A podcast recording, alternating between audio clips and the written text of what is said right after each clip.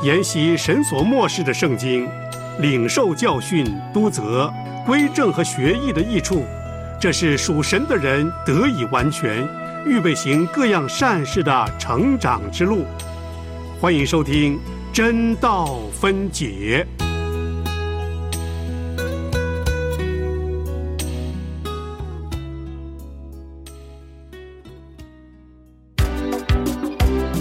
《使徒行传》记载了初代教会的开始，《使徒行传》记载了圣灵工作的行止，《使徒行传》记载了宣教行动的历史，《使徒行传》记载了圣徒见证的镜子。现在，就让我们一起透过陈海老师的带领，进入《使徒行传》的。丰富堂奥里，欢迎您收听《真道分解使徒行传》。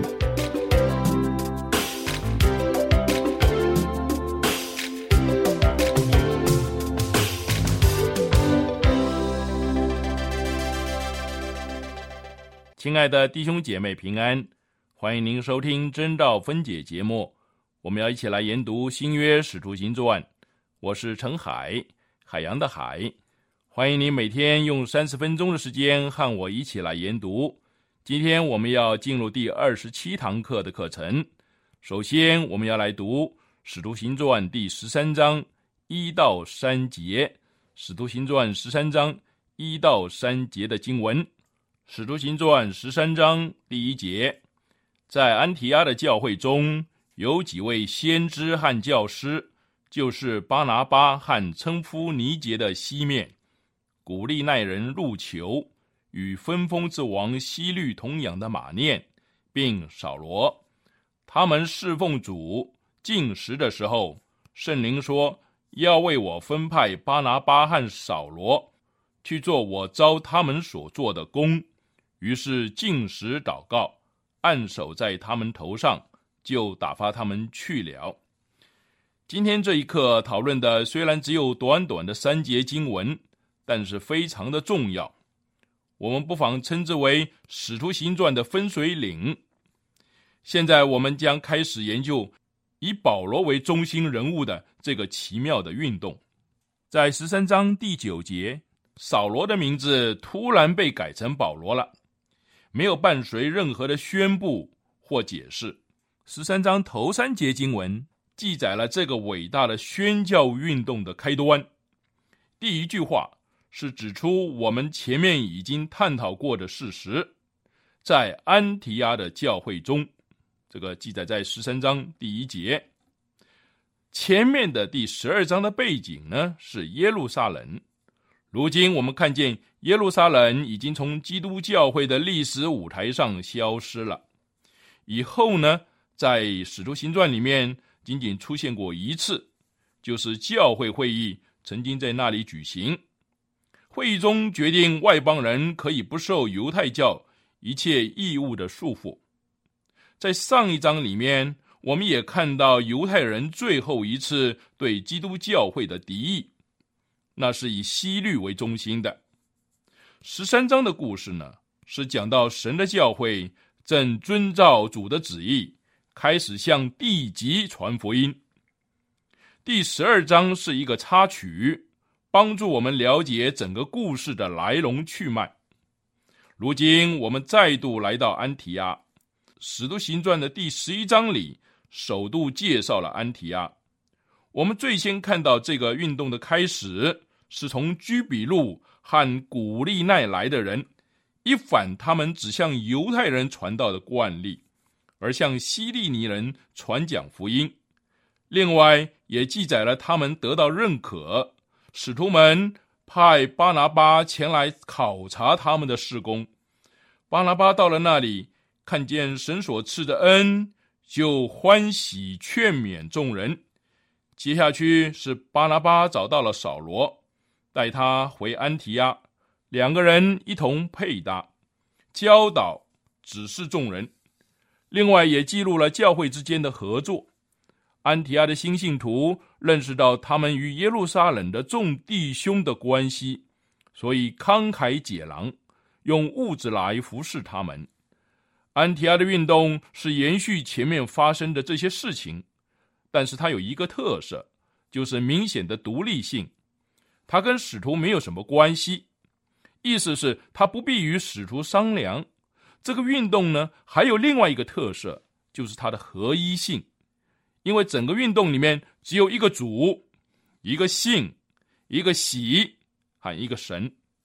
最后一个特色呢，就是它的多样性。第十一章用了四个不同的词来表达传道的方法，以及基督教会在工作上不同的职位。十二章的最后一节，就是二十五节。说到巴拿巴和扫罗办完了他们攻击的事，就从耶路撒冷回来，带着称呼马可的约翰同去。从这一点来看呢，安提阿是个新的基地，是神事工的新的中心。使者从这里被打发出去以后呢，他们也回到这里。我们看保罗的宣教旅行，会发现他每一次都是由安提阿出发。并且回到这里提出报告。不久之后呢，保罗就会在这里和犹太下来的教师争辩。彼得也是在这里因为装假而受到保罗的责备。有关外邦人得享自由的宣告，也是在安提阿公布的。那是耶路撒冷会议所达成的协议。圣灵把他的心意向安提阿教会显明。而这个教会也以合作的态度来回应，他们把巴拿巴和扫罗分别出来，让他们开始从事那遍及各地的伟大事工。这一段简短的经文，这三节就是记载这一个重要的事件。有三件事情值得我们注意：第一，这一段的中心宣告了神的灵的作为。十三章第二节。圣灵说：“要为我分派巴拿巴和扫罗去做我招他们所做的工。”第二，促成圣灵采取这项行动的初步条件，见于第一句话，十三章第一节，在安提阿的教会，以及接下去对先知教师的侍奉、进食的描述。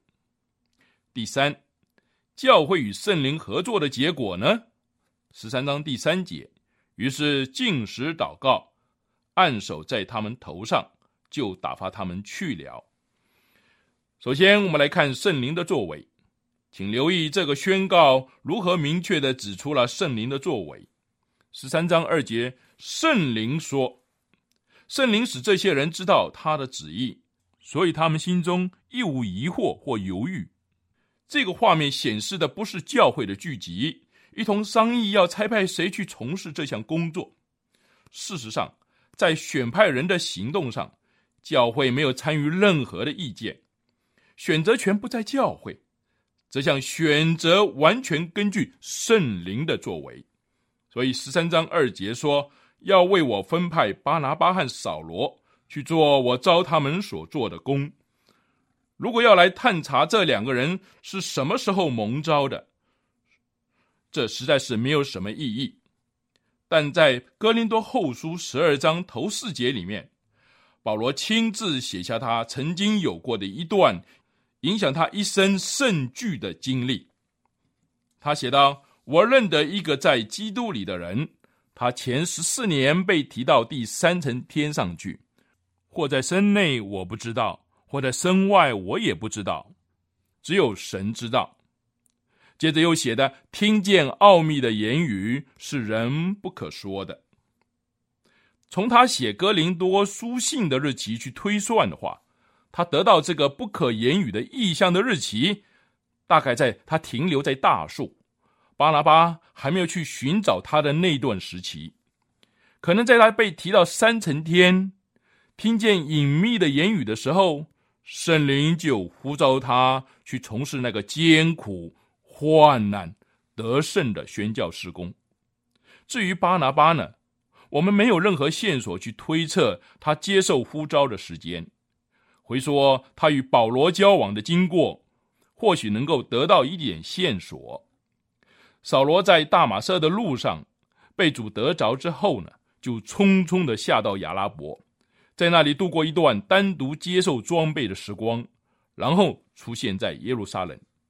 巴拿巴在那里迎接他，又在对扫罗心存误解的人攻击他的时候，挺身出来护卫他。巴拿巴照顾扫罗，打发他回到大树。巴拿巴到安提阿以后呢，发现那里需要非常殷切，他没有和耶路撒冷的使徒商量，就径自往大树去寻找扫罗。显然，这两个人在心思、想法和目标上有许多共同之处。因此，如今圣灵说：“我已经呼召他们，为我分派他们出去吧。”《使徒行传》是记载最多讲到记录的一卷书，《使徒行传》是记载最多圣灵工作的一卷书。《使徒行传》是交代保罗教宗最完整的一卷书。现在，就让我们继续聆听陈海的教导，让神的话语扶持我们，面对人生的艰难，靠神永远不认输。接下来，我们来看圣灵对安提阿教会所用的方法。我们可以看这个命令，在十三章第二节，为我分派，他呼召教会与他一起行动。常有人认为。这个信息是圣灵单单向这里提及姓名的先知和教师说的，我没有办法了解这种说法。圣灵的话很可能是透过一位先知传达给整个安提阿教会的。圣灵要教会差派这两个人出去，他要他们出去工作之前，先呼召教会与他同工，为他差派他们。十三章第二节上面这样记载着：“为我分派巴拿巴和扫罗，意思是给他们两个人自由和权柄，让他们拥有德智呼召，并受安提阿教会认可的权柄。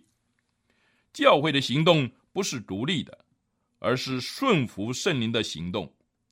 这两个人出去的时候所带着的权柄。”乃是得之于他们对圣灵的顺服，在以弗所书四章四节那里有说：身体只有一个，圣灵只有一个。圣灵是身体的生命，身体是圣灵的器具。圣灵是神的灵，身体是众圣徒的聚集。圣灵借着教会做工，但教会没有权力行动。除非是在圣灵的漠视和指引之下工作，身体只有一个，在差派肢体出去从事某项特别的服饰里面，身体必须与圣灵合作。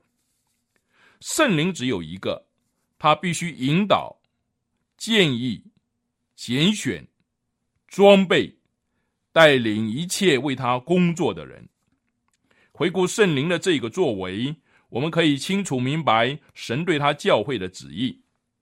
这个画面显示，神的灵能够让教会明确知道他的意思，并且教会也能毫无疑惑、不犹豫地去发现神的旨意。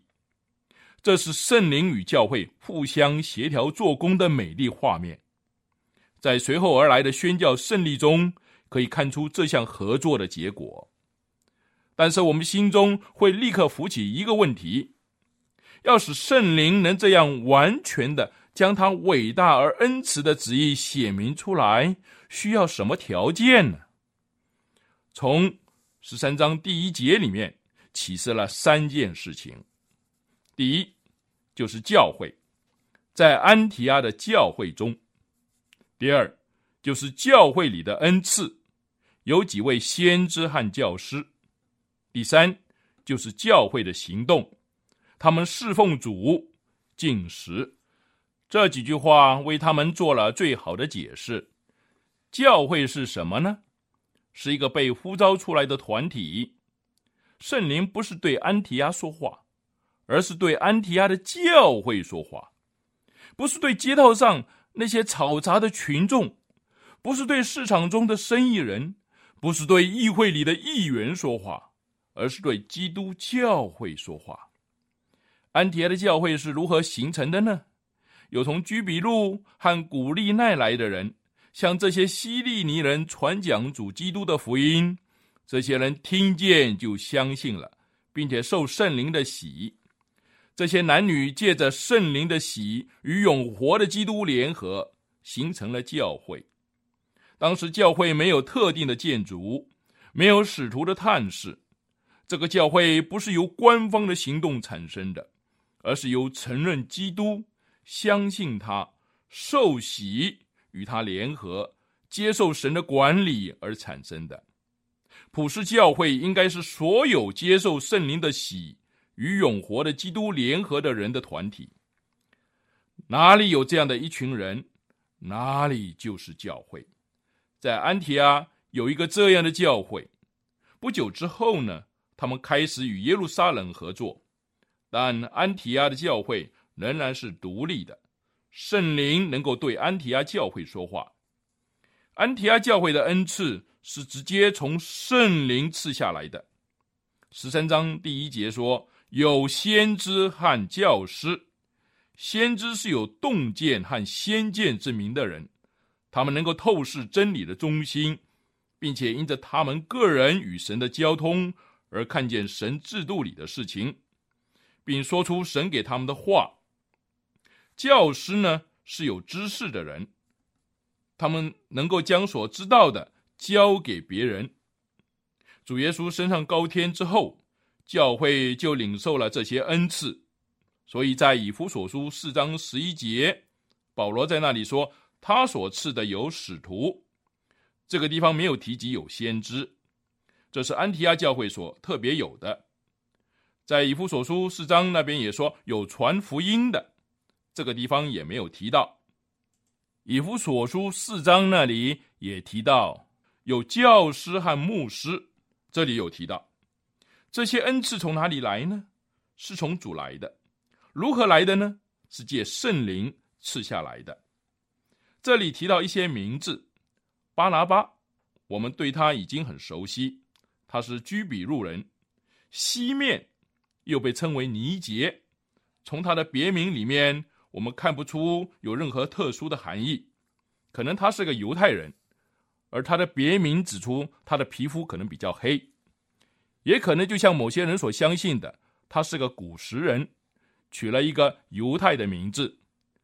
另外呢，还有古利奈人入球，他取了一个拉丁名字。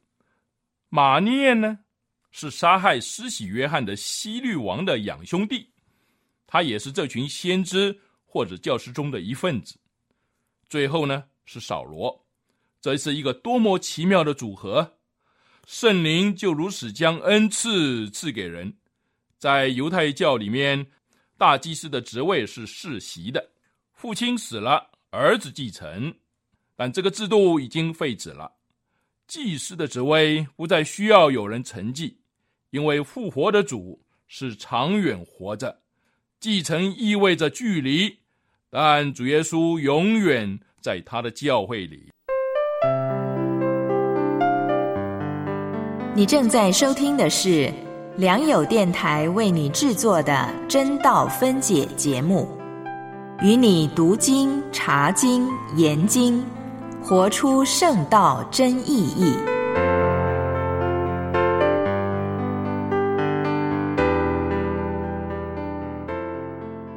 接下来，我们来看教会的行动。从这一节经文里面可以看得出来，十三章第二节，他们侍奉主进食。这里翻译成“侍奉”这个词呢，富有深刻的含义。我们今天所用的“敬拜”这个词，就是由它衍生而来的。这个希腊字最初是指雅典律法中的政府服务的项目。后来被用在宗教和祭司的制度上面，它特别是指圣餐的服饰，也就是赞美的服饰。这个字逐渐演变，成为指敬拜的形式。他真正的思想是用生命的能力，在一个人的灵控制下，发挥各部门器官的正确功能，包括理智上的、情感上的。和意志上的功能。安提阿教会的人不单单是先知和教师，而是整个教会都参与服侍主的神圣工作。希伯来书一章十四节里面说到天使，天使岂不是服役的灵，奉差遣为那将要承受救恩的人效力吗？服役与敬拜相关的，天使是服役的灵，他们将敬拜归于上帝，但他们也由敬拜中被拆出去服侍。以赛亚看见神被高举的意象。听见天使沙拉佛的喊声，他们在宣告耶和华的圣洁。他们完成了天使赞美使命，然后有一个沙拉佛停止赞美，被拆下来服侍这个需要得洁净的人。服侍主呢，是敬拜人的职责。他们认识到工作不是一切，最重要、最基本的是敬拜。安提阿教会的人没有失去敬拜的要点，敬拜的结果常常是当圣灵差我们去工作的时候，我们随时准备好会顺服。教会是敬拜的地方，教会的肢体服侍主，然后被拆出去服侍人。敬拜与侍奉常常是息息相关的。我们如果拼命工作却不敬拜，必然是一败涂地。我们如果单单敬拜却不工作，那就流于形式主义。一个敬拜的教会，圣灵才会向他启示自己。十三章第二节，他们侍奉主进食的时候，进食呢是指一种特别的属灵操练。教会放下一切的活动，仅仅侍奉主。圣灵能够像这样的教会说话，这样的教会也不致误听了他的声音。最后，教会所启示的是合作的结果。路加在十三章第三节写道：“于是，指圣灵说话之后，他们如此回应他的话。圣灵如何说话呢？没有人能够明确说圣灵是用什么方式对安提阿教会来说话。”但是我们可以参考他在其他场合所用的方法来说明这件事情。我绝不认为安提阿的会众听见了一个声音，那是我们常常犯的错误。我们强迫自己进入一种恍惚的状态，以便听见那个声音，然后想象我们真的听见了。这个地方不是如此，他可能是透过一个代言人。将他的旨意向众人启示出来。我们现在明白了路加一一的列出先知和教师名字的原因：巴拿巴、西面、路球、马念、扫罗。但圣经没有指出圣灵是透过他们中间哪一个人说话。圣灵的方法是使用一个器皿，在他们敬拜。进食的那段日子里，可能他们当中有一个人站起来说话，立刻全体会众都不约而同的相信这是圣灵的心意。我们今天如果将自己完全交给圣灵，任他来使用，他也会像当日所做的一样来指引我们，明确、迅速、正面的将他的旨意显明出来。十三章第二节那里记载，圣灵说。这句话何等的尊严尊贵呀！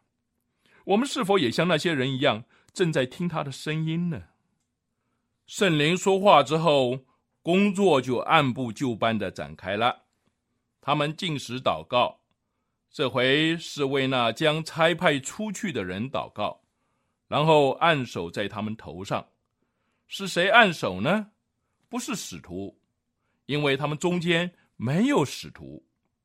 可以推想而知，必然是这些先知或教师，也可能只是教会的肢体按手。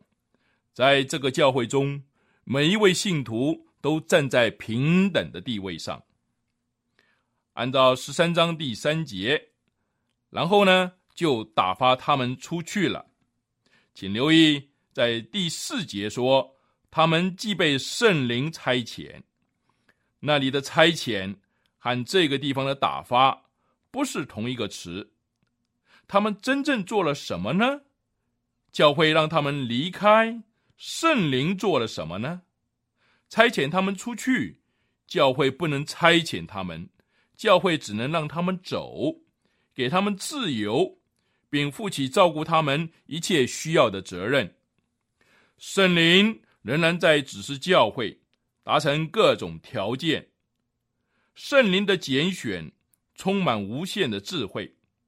有些人必须留在安提亚，有些人必须出去。圣灵能够引导教会去达成所需要的条件，教会必须立即而完全的顺服圣灵的指引。最后是针对个人的教训，除非圣灵呼召，没有人能够自己出去。这是服侍主的一个重要的原则。一个人。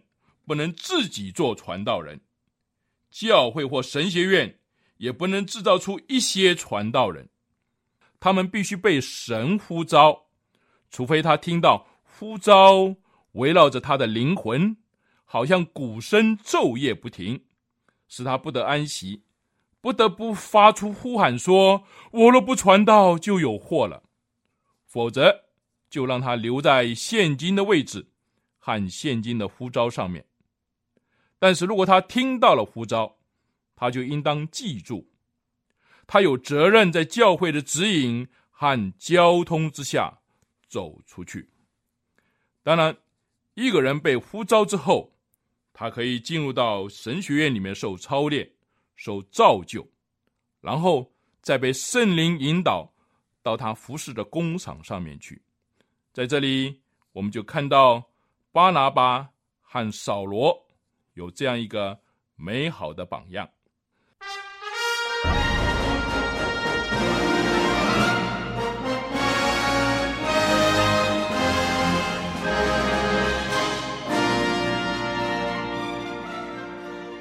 但圣灵降临在你们身上，你们就必得着能力，并要在耶路撒冷、犹太全地和撒玛利亚，直到地极。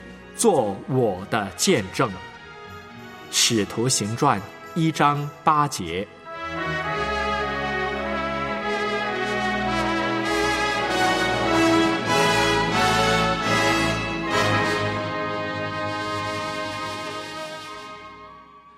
今天我们的课程就上到这里，你也可以上我们的良友网站收听当天的真道分解节目。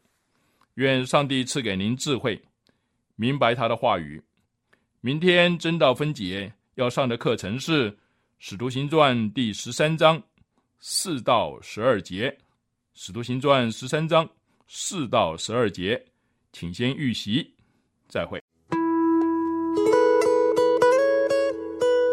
如果你对《真道分解》节目内容有任何回应和意见，欢迎发短信到号码幺三二二九九六六幺二二，注明“真道”与我们分享。我们有。